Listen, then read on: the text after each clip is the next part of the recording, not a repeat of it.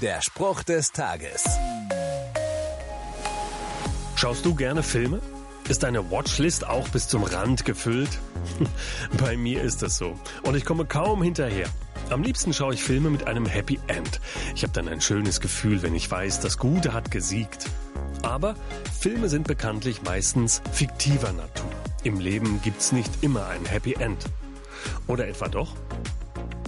In der Bibel steht, und ihr wisst, dass der Herr alles zu einem guten Ende führt. Er ist voller Barmherzigkeit und Liebe.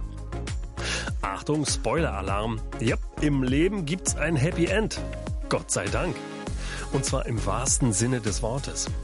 Die Frage ist, nimmst du Gottes Barmherzigkeit und Liebe an?